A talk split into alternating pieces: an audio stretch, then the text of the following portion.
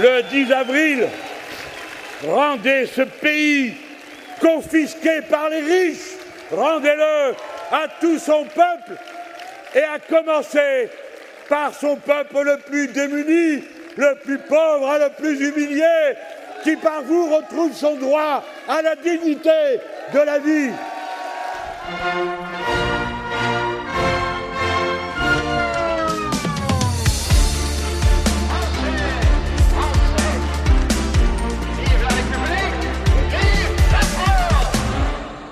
Jean-Luc Mélenchon heißt die Hoffnung vieler Linker in Frankreich vor den Präsidentenwahlen. Der Chef der Partei La France Insoumise ist der einzige, dem der Einzug in die Stichwahl noch gelingen kann. Vor wenigen Tagen versammelte er tausende Anhänger in der Hauptstadt Paris.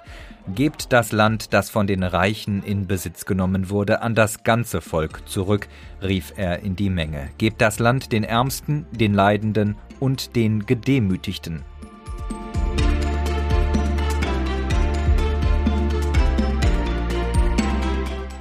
Und damit herzlich willkommen zu unserer Wahlkampf-Podcast-Reihe von Frankophil mit Andreas Noll am Mikrofon.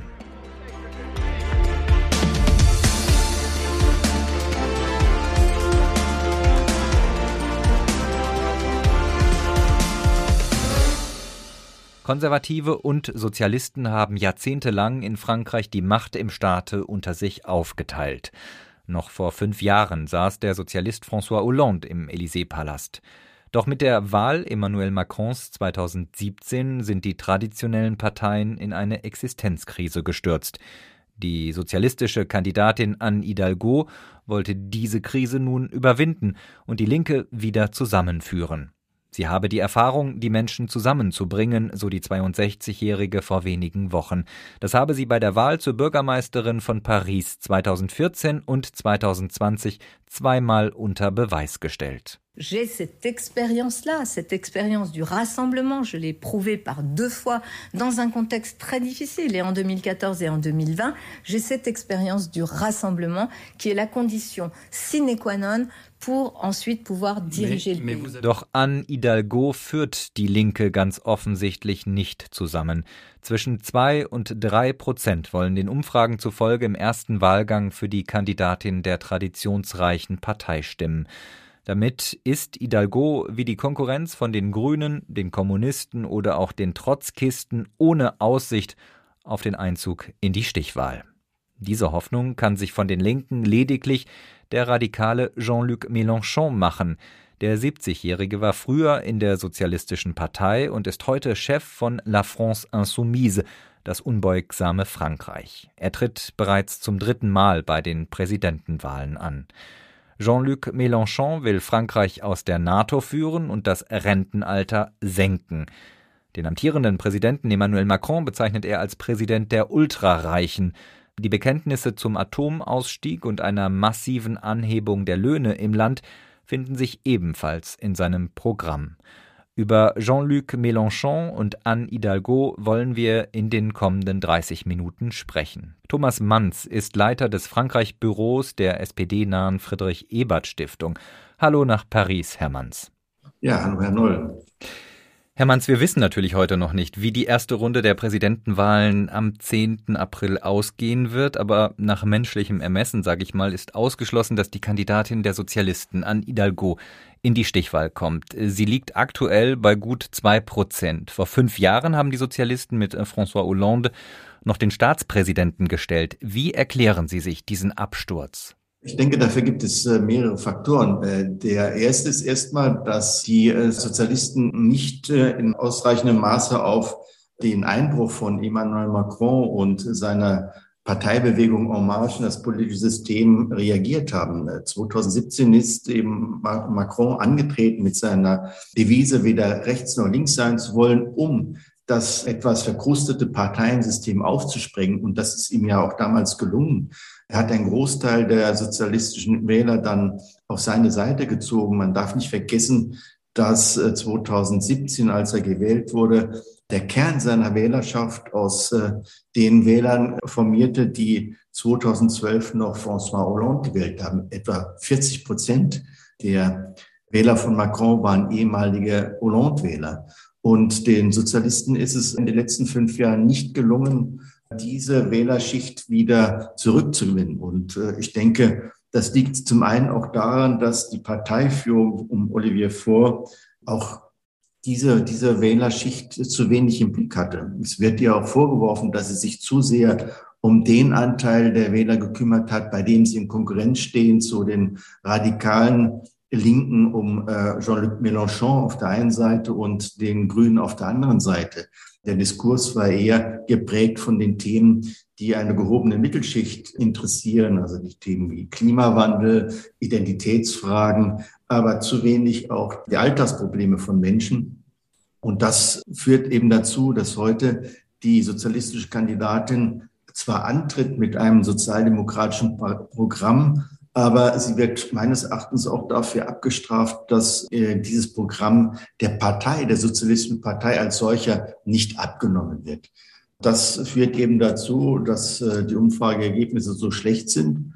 Hinzu kommt eben auch eine sehr starke Rechte, die es in den letzten Jahren eben vermocht hat, auch gerade diese Lücke, die die Linke hinterlassen hat, bei den sogenannten populären Schichten zu füllen. Es ist äh, ja nicht zu übersehen, dass Marine Le Pen in der Gruppe der Wähler aus der Arbeiterschicht mit etwa 30 Prozent, die am weitesten stärkst äh, Kandidaten mit dem stärksten Rückhalt ist.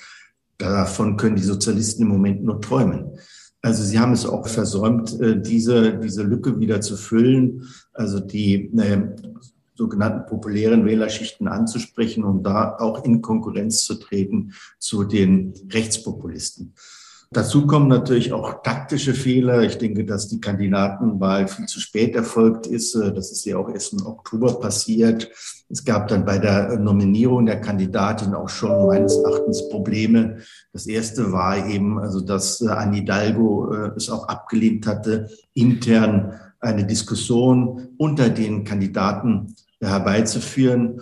Und sie hat äh, hinterher auch sicherlich den großen taktischen Fehler gemacht, dass sie ihre anfängliche Zurückweisung dieser ähm, primär populär, also einer von der Zivilgesellschaft organisierten Vorwahl unter den verschiedenen Kandidatinnen und Kandidaten der Linken äh, zuerst zurückgewiesen hat und dann plötzlich gesagt hat, ja, und äh, dann wieder einen Schritt zurück gemacht hat. Das hat natürlich ihr auch Glaubwürdigkeit genommen.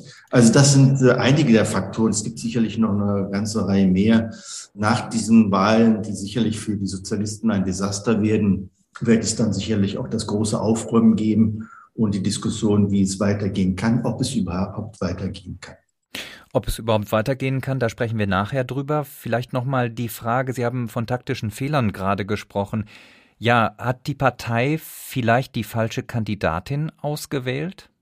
Das ist äh, noch ein bisschen, ja, ich weiß nicht, Fischen im, im, im Trüben. Also äh, Anne Hidalgo war sicherlich, hatte ein gutes Profil, um äh, Kandidatin zu sein. Sie war eben Bürgermeisterin von Paris, hat dadurch mit ihrer Politik eine gewisse Popularität auch erlangt. Sie hat eben die Brücke auch zur Ökologie geschlagen. Ich denke, sie war äh, eine gute, ist auch eine gute Kandidatin. Es gab ja auch nicht viele andere die sich um die Kandidatur bemüht haben. Es gab dann Stefan Le Foll, der allerdings sicherlich auch nicht viel besser dastehen würde heute als Anne Hidalgo. Das Problem ist, äh, dass sie nicht den, den Rückhalt der gesamten Partei auch hatte. Es ist jetzt auch vor kurzem erst wieder deutlich geworden, dass ähm, François Hollande bis zuletzt immer noch ähm, sich äh, warm gehalten hat als Ersatzkandidat, falls äh, Anne das Handtuch schmeißen wollte. Das zeigt eben, dass äh, auch zu wenig Rückhalt aus der eigenen Partei kam. Gerade auch bei den bei den Schwergewichten der Partei. Hollande ist gerade jetzt das erste Mal bei einer Wahlkampagne von Anne Hidalgo aufgetreten und hat da auch äh, wenig über die Kandidatin gesagt, sondern vielmehr über die Zeit danach. Also das ist auch keine allzu große Hilfe gewesen. Ich denke nicht, dass die Sozialisten die falsche Kandidatin nominiert haben, sondern sie haben sie zu spät nominiert. Sie haben den Prozess der Kandidatennominierung auch äh, nicht sehr glücklich organisiert. Und sie stehen selbst als Partei nicht ausreichend hinter dem, für das, für was Anne Hidalgo steht. Denn Anne Hidalgo hat versucht, ein, ein klassisch sozialdemokratisches Programm zu machen. Sie hat sich sehr viel auch im Wahlkampf von Olaf Scholz abgeschaut. Also ich denke, da sind dann auch Brüche zwischen der Kandidatin, für was sie steht, und der Partei auf der anderen Seite zu erkennen. Aber ich sehe nicht, wer denn im Oktober letzten Jahres eine bessere Kandidatin oder ein besserer Kandidat als äh, Anne Hidalgo gewesen wäre. Sie haben gesagt, vor fünf Jahren sind viele Wähler der Sozialisten zu Emmanuel Macron gegangen. Wohin zieht es die Wähler? Was glauben Sie bei dieser Wahl? Wird auch wieder Macron vor allem davon profitieren oder am Ende doch noch stärker die radikalen Ränder, also die extreme Linke oder die extreme Rechte? Also wenn man sich so anschaut, die Umfragen, ist es doch erstaunlich, äh, die Kontinuität der Wählerschaft bei Macron. Also hat immer noch etwa drei Viertel der Wählerschaft von 2017, die hinter ihm steht. Und ich sagte eben, also 2017 kam das Gros seiner Wählerschaft von denen, die 2012 den sozialistischen Kandidaten Hollande gewählt haben. Und er hält immerhin noch gut ein Drittel dieser Stimmen. Das heißt, ist immer noch ein Großteil der Wählerschaft, die ansprechbar sind für sozialdemokratische Positionen, die auch gewonnen werden können für sozialdemokratische Wahlprogramme und Kandidaten. Aber die PS hat es und ihre Kandidatin haben es eben nicht vermocht, diese Wählerschaft wieder auf ihre Seite zu ziehen. Die bleiben erstmal bei Macron und er gewinnt auch weiterhin Stimmen von rechts hinzu. Es ist ganz erstaunlich, auch wenn man schaut auf die Leute, die 2017 François Fillon gewählt haben, also den Kandidaten der äh, konservativen Republikaner, dann sind es etwa 30 Prozent, die heute Macron wählen werden. Das sind nicht viel weniger als diejenigen für die Kandidatin der Republikaner stimmen werden, Valérie Pécresse. Und äh, auch bei denen, die 2017 den doch eher linksorientierten Kandidaten der Sozialisten Benoit Hamon gewählt hatten, ist es so, dass inzwischen ein großer Teil auch Macron wählen wird, jedenfalls mehr als die, die angeben, ihre Stimme an Hidalgo geben zu wollen. Also da ist ein großer Teil, der sich weiterhin um Macron äh, gruppiert. Und dann gibt es sicherlich einige im linken Lager, auch potenzielle PS-Wähler, die ihre Stimme dann Jean-Luc Mélenchon vielleicht geben werden. Da gibt es eine gewisse Abwägung des äh, Wort util der, der nützlichen Stimmabgabe. Äh, es gibt ja auch aus dem Reihen der Sozialisten einige, die gesagt haben, also diese, dieses Wort util, das sollte äh, für Mélenchon sein. Aber ich glaube nicht, dass das allzu viele sein werden. Äh, die, die aus dem sozialistischen Lager zu der radikalen Linken neigen, sind eigentlich auch schon nach 2017 aus der Partei raus. Man darf ja nicht vergessen, dass ähm, die PS vor den Wahlen 2017 auch eine interne Vorwahl organisiert hatte. Äh, die drei Erstplatzierten dieser Vorwahl äh, sind alle heute nicht mehr in der Partei. Auch der Sieger dieser Vorwahl, Benoît Hamon, ist ja nach 2017 aus der Partei ausgetreten. Also das radikale Wählerpotenzial ist meines Erachtens auch schon seit längerem abgewandert zu Mélenchon. Und der Rest, der da noch bleibt, der jetzt äh, vielleicht äh, schwankt zwischen ähm, einer treuen Stimmabgabe für die PS oder für die Grünen, das sind diejenigen, die auch nicht für Mélenchon ansprechbar sind. Die, da gibt es Differenzen in der Programmatik, da gibt es Differenzen in der Strategie. Die neigen dann womöglich äh, schon im ersten Wahlgang, aber vor allem dann auch im zweiten eher für eine Wahlenthaltung oder wieder für das kleine Übel, das Sie dann in äh, Macron sehen. Sie haben gerade gesagt, Sie erwarten ein desaströses Ergebnis im ersten Wahlgang für Anne Hidalgo. Wenn die Wähler nun abstimmen, wie die Umfragen aktuell vorhersagen, also zwei oder drei Prozent, ist dann die Existenz dieser traditionsreichen Partei in Gefahr aus Ihrer Sicht? Ja, das denke ich schon. Das Überleben der PS ist meines Erachtens ähm, nicht gesichert. Äh, man darf nicht vergessen, dass ähm, daran ja auch Finanzen hängen. Es gibt in Frankreich ja eine Wahlkampffinanzierung, also man kriegt dann anteilig auch die Kosten der, des Wahlkampfs erstattet, aber dazu müssen die Kandidaten und Kandidatinnen dann noch über die 5-Prozent-Schwelle kommen und danach sieht es für Anne Hidalgo im Moment nicht aus. Das heißt, es wird sicherlich auch finanzielle Konsequenzen für die Wahl haben. Aber es ist natürlich auch eine Frage, also ob die derzeitige Parteiführung um Olivier Faure ein solch niederschmetterndes Ergebnis dann auch überstehen wird. Es gibt schon viele, die sich da warm laufen, einen Neubeginn anzustoßen. Ich hatte es eben erwähnt, also François Hollande selbst hatte dann neulich, als er bei der Wahlkampfveranstaltung von Hidalgo aufgetreten ist, mehr über die das danach geredet als äh, über den Wahlkampf selbst und die Aussichten der Sozialisten. Dann gibt es natürlich auch andere in der Partei, die sich Gedanken machen, wie es weitergehen kann. Interessant ist dabei eben, dass von diesen, die da über die Zukunft auch nachdenken und sich darauf vorbereiten, viele davon reden, dass auch der Markenname zur Disposition steht. Also äh, ich bin mir nicht sicher, ob die Partei als solche überleben wird. Andererseits ist das natürlich auch eine Partei mit einer Tradition und auch mit einem Apparat. Also von heute auf morgen wird diese Partei nicht verschwinden. Ist nur die Frage, ob sie wirklich äh, das das äh, der dynamische Kern eines Neubeginns der französischen Sozialdemokratie sein könnte. Das muss man abwarten. Aber ähm, es wird sicherlich eines längeren, einen längeren Prozess der Dekonfiguration und dann auch der Rekonfiguration der moderaten Linken in Frankreich geben. Stichwort Neuanfang. Im Juni wird ja auch ein neues Parlament in Frankreich gewählt. In den Regionen, das haben die Regionalwahlen im vergangenen Jahr gezeigt, ist der Parti Sozialist ja noch sehr stark verankert. Die Wahlen damals waren ziemlich erfolgreich in vielen Regionen. Sehen Sie Perspektiven für eine große, starke Fraktion in der Nationalversammlung, trotz eines schlechten Ergebnisses jetzt bei den Präsidentenwahlen? Naja, die Sozialisten sind äh, 2017 ja von über 200 äh, Abgeordneten auf 35 abgestürzt. Man kann hoffen, dass es etwas besser wird, aber in der Regel ist es ja so, dass ähm, die Präsidentschaftswahlen in Frankreich dann auch eine gewisse Sogwirkung auf die Parlamentswahlen auswirken. Das heißt, dass der Sieger der Präsidentschaftswahlen dann auch mit ähm, viel Rückenwind bei den Parlamentswahlen dann äh, Kandidaten gewinnt. Das heißt, wird für die Opposition generell schwer, dann gute Wahlergebnisse auch bei den Parlamentswahlen zu bekommen.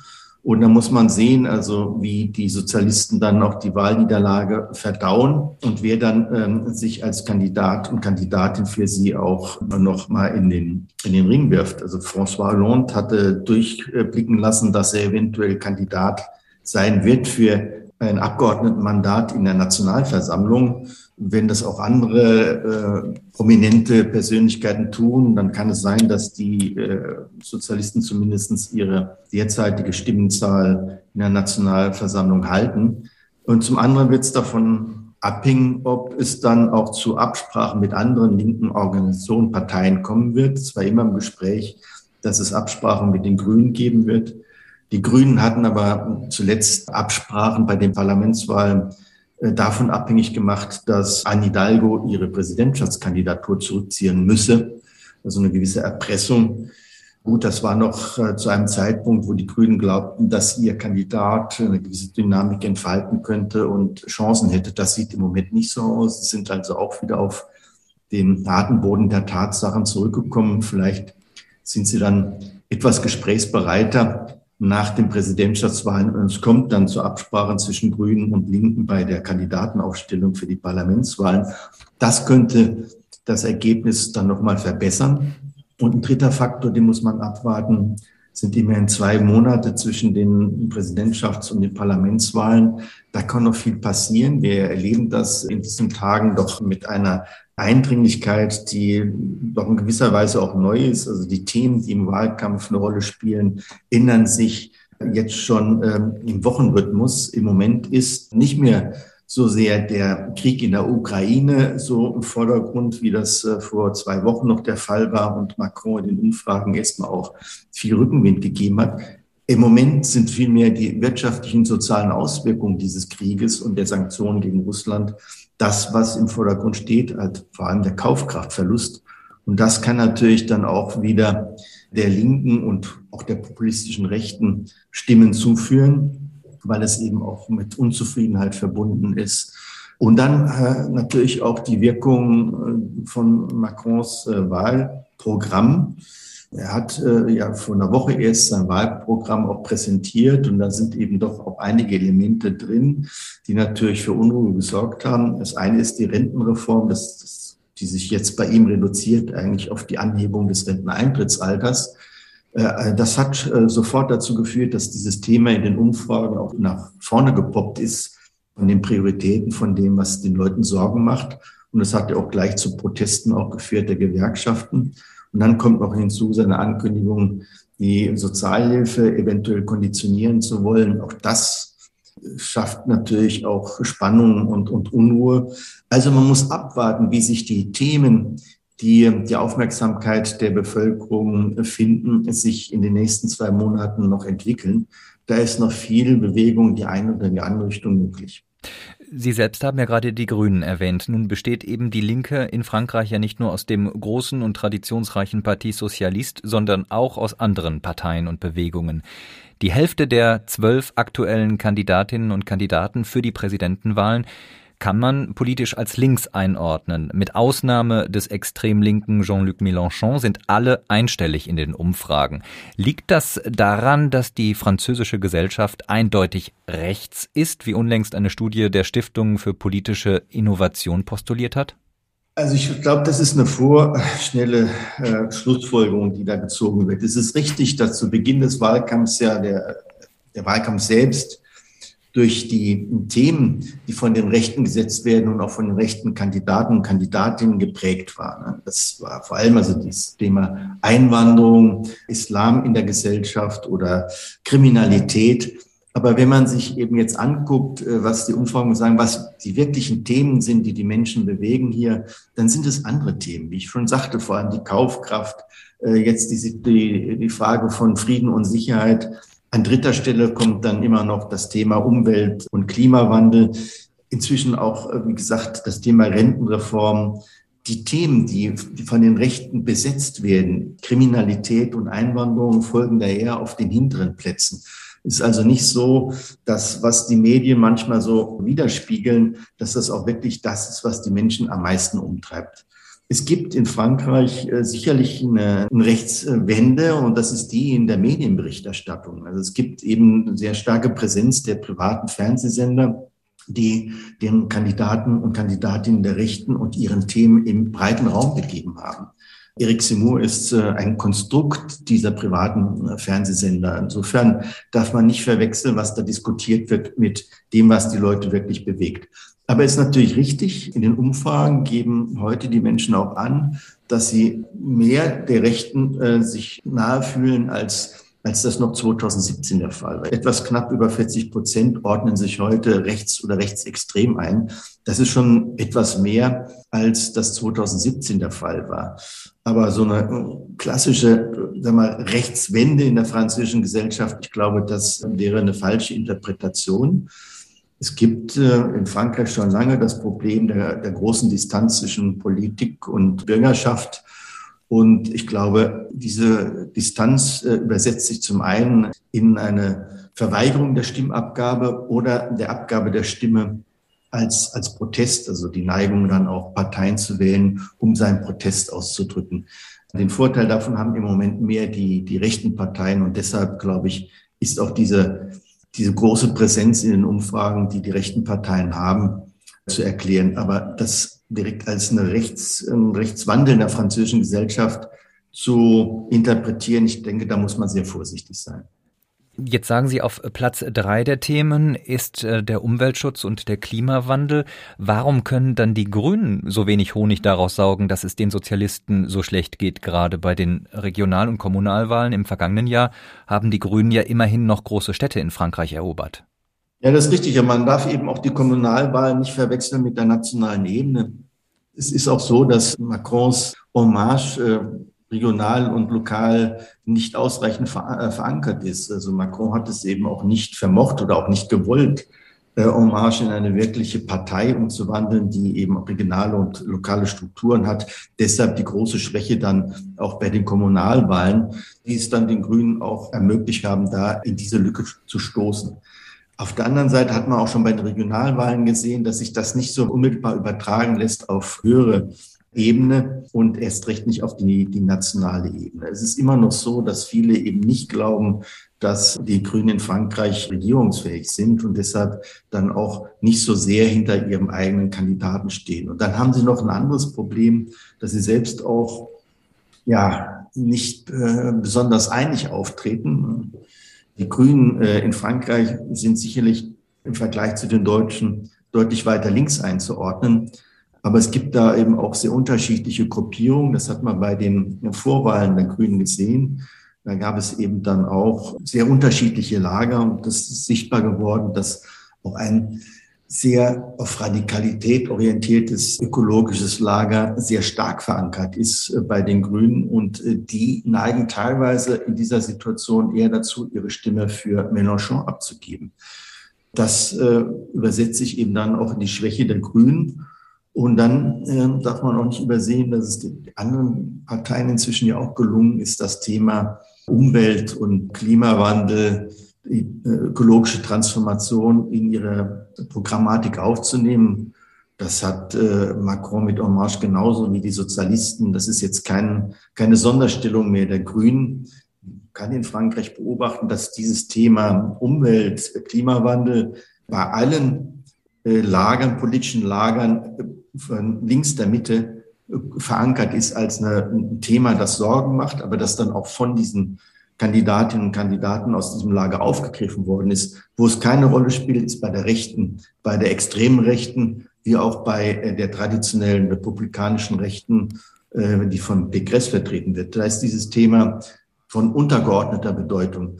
Aber wie gesagt, die Grünen haben äh, dann links der Mitte, im Lager links der Mitte eben viele andere Konkurrenten, die das Thema ökologischen Wandel kompetent und glaubwürdig, glaubwürdig vertreten. Allen voran eben auch Annie Hidalgo, die äh, zu diesem Thema sicherlich in Paris eine gute Bilanz vorzeigen kann. Der Name ist jetzt gefallen von Jean-Luc Mélenchon. Kommen wir also zu dem erfolgreichsten linken Kandidaten aktuell.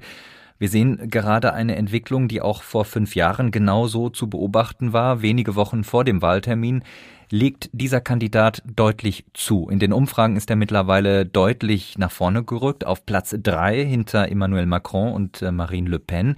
Was macht ihn für die Wähler kurz vor dem Urnengang plötzlich so attraktiv? Naja gut, das sind die Nützlichkeitserwägungen, die es gibt. Äh, viele sehen eben also, dass das äh, linke Lager sehr zerstritten ist äh, und dass viele der Kandidaturen im linken Lager aussichtslos sind. Und wenn man dann sag mal, ein, noch äh, ein Zeichen setzen will, also dass man nicht auf, auf Macron setzt, also sozusagen die Resignation, dass einem nichts anderes übrig bleibt, als ihn zu wählen, äh, dann wäre die Option eben Mélenchon. Ich glaube, das ist das. Es kommen natürlich auch ein paar äh, sagen wir, Faktoren hinzu, wie ich das schon erwähnt hatte, dass das Thema Kaufkraftverlust oder die Angst vor dem Kaufkraftverlust besonders stark äh, die Menschen hier umtreibt. Und da hat der Mélenchon schon auch äh, die Möglichkeit, eben sich anzubieten bei den Leuten, die sich Sorgen machen. Zum anderen auch die programmatischen Aspekte im, im Programm von, von Macron, die sozusagen die populären Wählerschichten besorgen. Rentenreform, Sozialhilfereform, das sind alles Sachen, die ihn äh, stützen oder seiner Kandidatur eben dann stützen. Aber ich denke, äh, das hat alles auch äh, seine Grenzen. Ich glaube nicht, dass er über die jetzigen 12 bis 13 Prozent noch viel hinauswachsen wird, weil es eigentlich kaum noch Reservoir gibt, von dem er eben auch profitieren könnte. Von den anderen linken Parteien gibt es eben nicht mehr viel zu holen. Das hatte ich vorhin schon gesagt. Ich glaube, das, was er da geholt hat, das hat sich erschöpft. Die anderen sind prinzipiell nicht für ihn zu erreichen. Er könnte dann im Prinzip nur von den rechtspopulistischen Parteien, vor allem von den potenziellen Wählern Marine Le Pen, noch Stimmen gewinnen. Aber sie fühlt sich wohler in der aktuellen Situation, wo eben solche Themen wie Kaufkraft wieder eine Rolle spielen Sie hat eben auch äh, einen Diskurs, bei dem sie sich als diejenige anbietet, die sich äh, um die Sorgen der kleinen Leute kümmert. Und wenn man danach fragt, äh, in den Umfragen, was ist, wer ist die, die Person, die sich am meisten um die kleinen Leute kümmert, liegt sie deutlich vorne, weit vor Macron, aber auch eben vor Mélenchon. Also von der Seite wird er auch nicht allzu viel Stimmen abwerben können. Dann bliebe ihm eigentlich nur die, das Reservoir der Nichtwähler. Aber das ist auch sehr stabil. Also äh, es sieht nicht danach aus, dass da noch sehr viele motiviert werden können, ihre Stimme abzugeben. Ähm, nach den jetzigen Umfragen äh, sind etwa zwei Drittel entschlossen zur Wahl gehen zu wollen. Man rechnet mit etwa bis zu 30 Prozent Stimmenthaltung. Das wäre bei Präsidentschaftswahlen dann auch ein Rekordergebnis. Und wenn man sich dann nochmal anguckt, also dass diese, diese Neigung nicht zur Wahl gehen zu wollen, ist gerade bei den sogenannten populären Schichten, also Arbeiterschaft, einfache Angestellte am ausgeprägtesten. Und ob äh, Mélenchon da in den noch äh, jetzt ausstehenden Wochen noch ähm, genug Stimmen finden kann, mobilisieren kann, also das wage ich zu bezweifeln. Mélenchon hat ja in seiner politischen Laufbahn äh, sich immer wieder sehr deutschfeindlich geäußert, hat dazu vor einigen Jahren auch ein Buch geschrieben. Er ist dazu extrem EU-kritisch und Moskau-freundlich. Russland ist für ihn, so sagt er, der natürliche Partner. Das müsste ihm doch jetzt eigentlich auf die Füße fallen, oder? Ja, das ist sicherlich, also das ähm, ist natürlich auch nicht gut angekommen. Also er ist da auf dem falschen Fuß erwischt worden mit dem Krieg in der Ukraine. Hatte sich dann auch erst gewunden, auch dann äh, die Invasion der Russen äh, zu verurteilen. Das tut er inzwischen zwar, aber das verbindet er eben auch mit dem Vorwurf an der NATO, dass diese mit ihrer Expansion nach Osten eben eigentlich diesen Krieg provoziert hätte, die Schuld daran hätte. Das ist aber ein Thema, was sozusagen seine, den Kern seiner Wählerschaft nicht so besonders interessiert. Es ist äh, nicht, nicht das, was die Leute so äh, bewegt, ob er sich da jetzt zu sehr äh, zu russlandfreundlich geäußert hat in der Vergangenheit. Es ist kein Thema, was, was ähm, wirklich wahlentscheidend ist. Ne?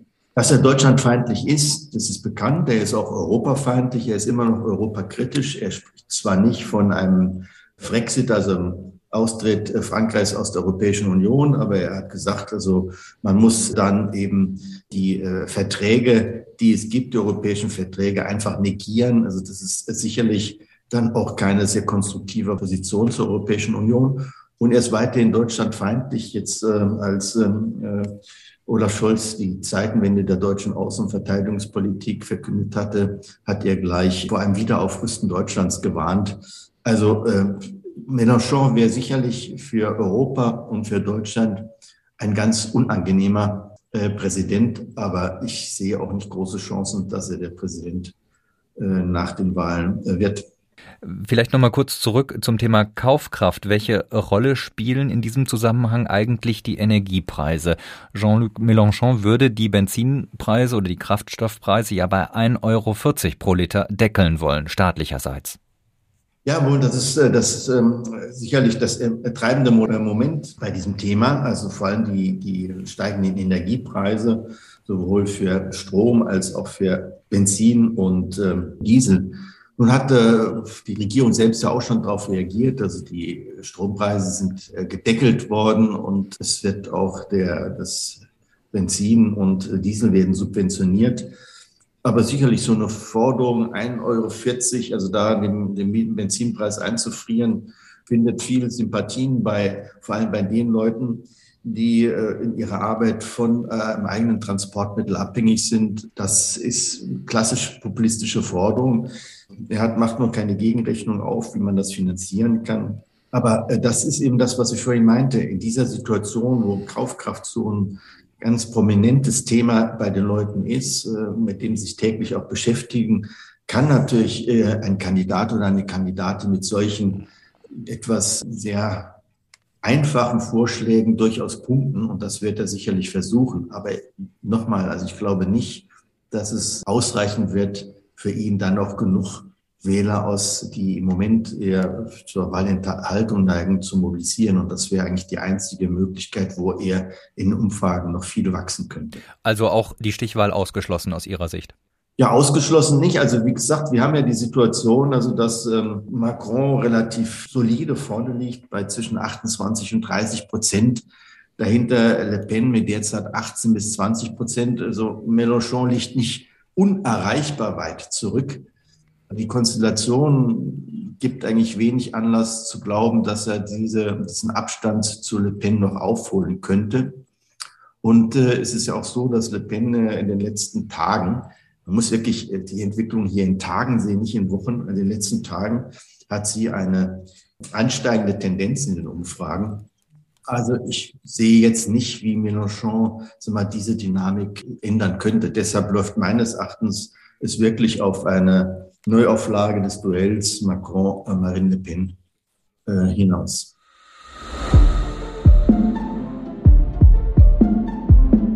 Und das war unsere erste Frankophil-Ausgabe in der heißen Wahlkampfphase vor den Präsidentschaftswahlen in Frankreich. Unterstützt vom Deutsch-Französischen Bürgerfonds und gefördert durch das Gustav Stresemann-Institut. Die wissenschaftliche Begleitung dieser Ausgabe lag bei Landry Charrier. Der nächsten Folge geht es um die extreme Rechte in Frankreich und die Kandidaten Marine Le Pen und Eric Zemmour. Am Mikrofon bis hierhin war Andreas Noll.